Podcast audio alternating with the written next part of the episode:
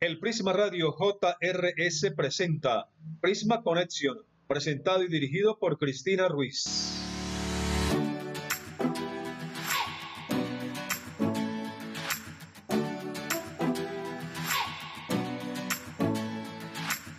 Mi nombre es Cristina Ruiz y estás escuchando Prisma Connection, tu programa de tecnología y entretenimiento. Escúchanos todos los viernes a las 3 de la tarde a través de nuestra página web www.prismaradiojrs.com.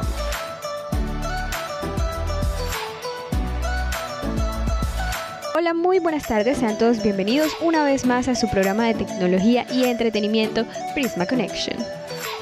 Empezamos el programa de hoy viernes 13 de noviembre y sí, es un viernes 13, pero combatiremos las supersticiones de esta fecha con la mejor actitud. Empezamos con las noticias de la multinacional Apple, porque el pasado martes realizaron un nuevo Apple Event en donde presentaron novedades a sus usuarios. Bueno, pero primero hagamos un recuento de todas estas novedades desde el Apple Event del 15 de septiembre. Muy bien, el 15 de septiembre se lanzó el Apple Watch Series 6, el cual se presenta con un nuevo color rojo y funciones mejoradas para la medición del oxígeno en la sangre con una aplicación específica y un sensor revolucionario que te permitirá cuidar más de tu salud y tener todas estas mediciones que ya trae el Apple Watch cuando tú haces ejercicio, pero con nuevas funciones como esta de medición del, del oxígeno. También se lanzó el Apple Watch SE, el cual tiene el mismo icónico diseño y gran tamaño de la pantalla del Apple Watch Series 6, con un potente chip S5 SIP con un procesador de doble núcleo que brinda un rápido rendimiento. Este nuevo Apple Watch está disponible con conexión celular para que puedas salir sin tu teléfono. También se presentaron el iPad Air y el Apple One, que este es una suscripción que te permite tener varias aplicaciones como el Apple TV y el Apple Music con un solo pago, es decir, eh, pagas una y llevas cuatro aplicaciones. Bueno, y en el Apple Event del 13 de octubre se lanzó el iPhone 12 y el iPhone 12 Pro, que era lo que se esperaba que se lanzara en el 15 de septiembre, pero como habíamos informado en nuestro programa anterior, Apple decidió retrasar el lanzamiento del iPhone 12. Ambos celulares cuentan con un chip A14 Bionic con cámaras claramente mejores que el teléfono anterior e incluso tienen un nuevo frente de Ceramic Shield y es cuatro veces más resistente a caídas. Ojo, esto no quiere decir que no debería comprarle un forro y una pantalla a su teléfono. Y ahora sí les cuento que el martes se lanzaron los nuevos Mac con chip de fabricación propia llamado Mi, el cual usa tecnología de 5 nanómetros. Esta es la primera vez que uno de los productos de Apple tiene un chip propio. La compañía dijo que las aplicaciones de iPhone y iPad ahora pueden ejecutarse directamente en la Mac. Los nuevos computadores son el MacBook Air, el cual es eh, más rápido que su versión anterior y cuenta con gráficos 5 veces más rápidos. Su valor empieza desde los 999 dólares. Y el otro computador que se lanzó fue el MacBook Pro, que cuenta con 13 pulgadas en la pantalla y su valor inicial de preventa pasa a los 1000 dólares. Muy bien, y siguiendo con noticias de Apple, les comento que Spotify lanzó la función para Apple Watch, lo que permitirá que los usuarios de estos relojes inteligentes puedan escuchar música y podcast desde su muñeca, sin necesidad de activar la aplicación en sus celulares. Una actualización altamente esperada por los usuarios alrededor del mundo, y esta es una función que solo puede ser utilizada mientras tengas acceso a conexión a Internet. Entonces es importante que si bien puedas escuchar Spotify a través de tu reloj tengas activo, por ejemplo, los datos del teléfono para que éste se pueda conectar a Internet. Cabe resaltar que esta función solo la puedes usar en los Apple Watch Serie 3 o superiores.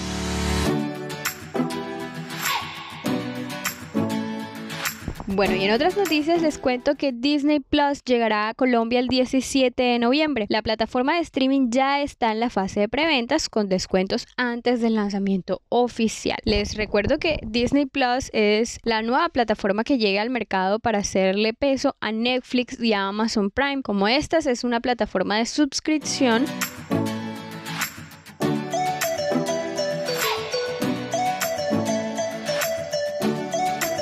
Estás escuchando Prisma Conexión.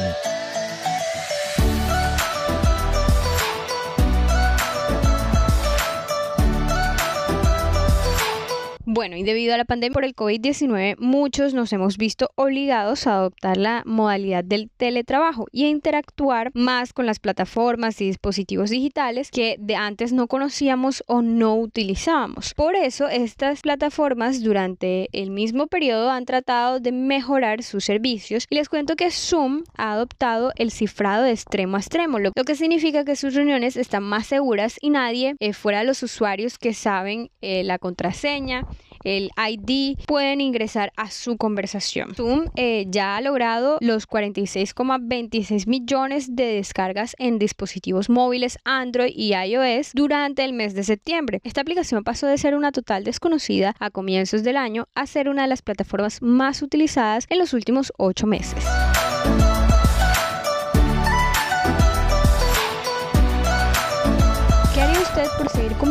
Con los seres queridos que ya no están con nosotros. Bueno, les cuento que en Estados Unidos existe una compañía que con la ayuda de la inteligencia artificial recoge la huella digital que dejó esta persona y empieza a crear como unos chatbots del mismo con quien usted puede tener una conversación como si fuera esta persona que ya no se encuentra a su lado. Ojo, esta, esta tecnología no le traerá de vuelta a la persona, usted no revivirá conversaciones anteriores. Lo que hace esta inteligencia artificial es recolectar cada tweet, cada foto, cada comentario que la persona hizo em, durante su vida en las redes sociales y generar una personalidad parecida a la que tuvo basada en esto, en su interacción en las redes. Y podrá crear nuevas conversaciones esperando una respuesta más o menos similar a la que le hubiera dado la persona si se encontrara en estos momentos con usted. La pregunta es, ¿lo haría? ¿Pagaría por esta tecnología? Déjenos en los comentarios eh, qué les parece este uso de la tecnología para traer de cierta forma el recuerdo de una persona que ya no está con nosotros.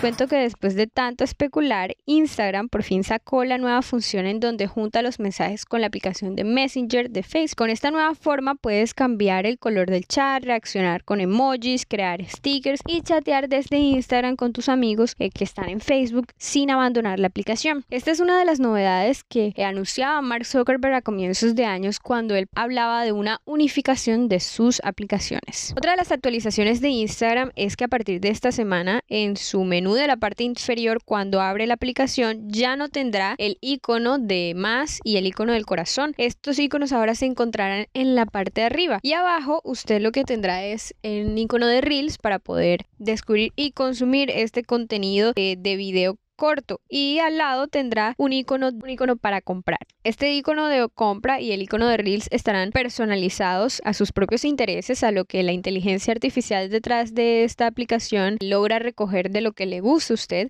El jefe de Instagram, Adam Mosseri, nos cuenta un poco más sobre estos cambios realizados esta semana.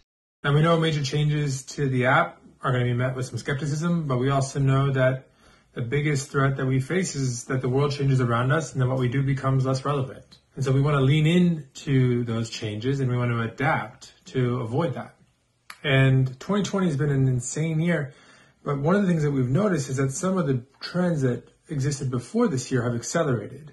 And the two ones that are most relevant here are the explosion of entertaining video, pioneered by TikTok, credit where it's due, but also much more broad than that and the shift of shopping from offline to online. And both video and commerce are important parts of Instagram, and they have been for years. So we want to lean into those changes and create spaces so that both video, uh, particularly entertaining video, and shopping can have room to really um, thrive on the platform. Both for Reels and for shopping, we try to personalize the experiences so that they're interesting to each and every person because everyone's got their own interests. So I ask that you try them out, that you give us some time because we're going to continue to work on these experiences and make them better, and that you, I don't know, approach this change with an open mind.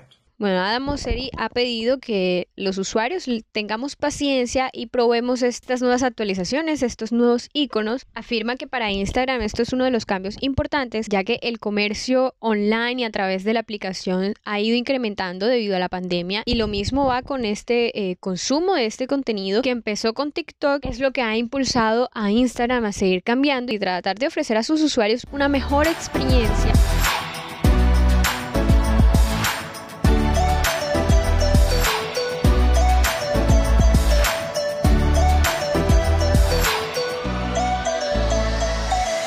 Bueno, y pasemos a un tema que hemos ido tocando poco a poco en los programas anteriores y es sobre la agricultura 4.0. Este es el nombre que se le da a la unión del campo con las tecnologías, sean aplicaciones, conectividad, drones y que ya habíamos mencionado en programas anteriores que últimamente y durante esta pandemia se han desarrollado muchas aplicaciones para ayudar a nuestros agricultores, a nuestros campesinos y bueno, con la agricultura 4.0 hablamos de un uso más eficiente y responsable de los recursos, aprovechando al máximo la producción de la tierra y haciendo sostenible con el medio ambiente. Las industrias 4.0 buscan combatir el cambio climático y aprovechando al máximo los recursos orgánicos. Pero bueno, esta agricultura 4.0 en Colombia es un paso crucial hacia el agrotecnificado, hacia la tecnología de punta que estará ayudando a cientos de cultivos del departamento, específicamente Antioquia, ya que eh, los gobernantes en Antioquia han sido los primeros en apoyar a los agricultores que cuentan con drones, monitoreo satelital, medición digital y en tiempo real de la e-, eficiencia productiva de sus cultivos. Es así como Antioquia se convierte en el primer departamento en impulsar su sector productivo agrícola y comienza a lidiar e implementar la agricultura de precisión a través de y con ayuda de estas tecnologías, lo que la pone a la vanguardia de la productividad en el país y se iguala a potencias agrícolas en América Latina.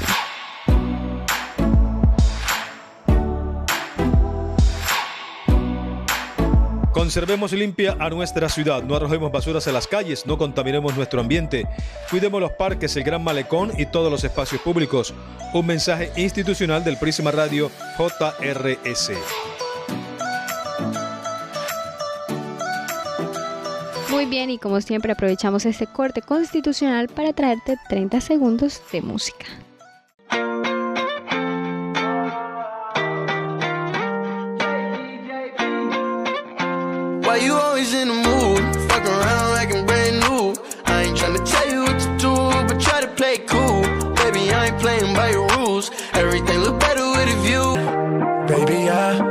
Estoy cansado de tu bipolaridad. Yeah, yeah, yeah.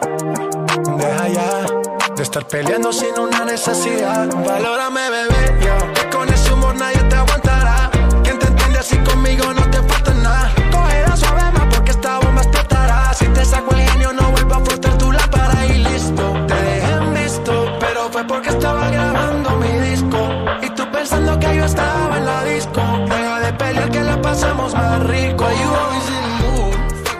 eso fue Mood, una canción de 24K Golden junto con J Balvin, Justin Bieber y Ian Dior. Es una canción que se estrenó el 6 de noviembre del 2020 y habla de, más que todo va dirigida a las mujeres, pero me parece que los hombres también sufren de esto y es las bipolaridades en la relación. El hecho de que a veces uno se molesta por cosas bobas o a veces cosas muy importantes y la canción habla de por qué siempre tienes que estar en ese con ese humor, con ese mal humor. Tómate las cosas suave y disfrutemos así tal cual lo cantaba J Balvin. Una excelente canción para combatir esta lluvia de viernes y empezar el fin de semana con la canción.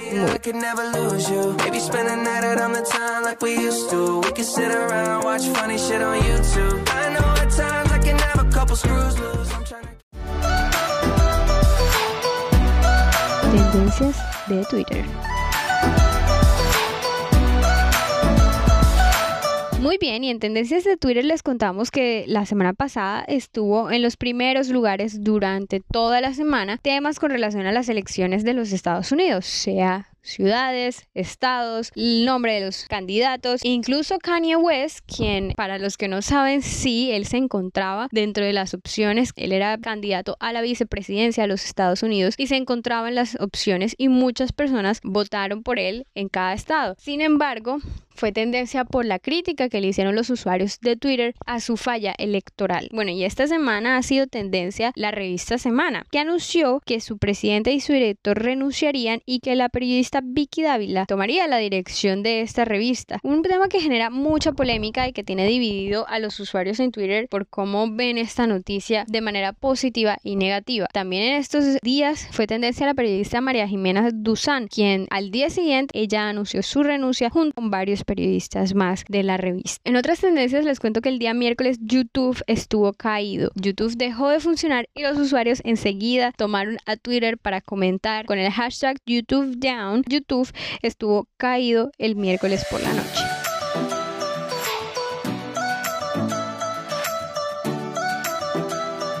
Y así terminamos el podcast de hoy. Muchas gracias a todos por conectarse con nosotros. Recuerden que estaremos en vivo a partir de ahora todos los viernes a las 3 de la tarde por nuestra página web www.prismaradiojrs.com y por nuestro canal de YouTube. Cuéntanos en los comentarios de qué temas tecnológicos quieres que hablemos. Síganos en todas las redes sociales, estamos como Prisma Radio JRS y me pueden seguir a mí en Twitter en arroba ruiz16.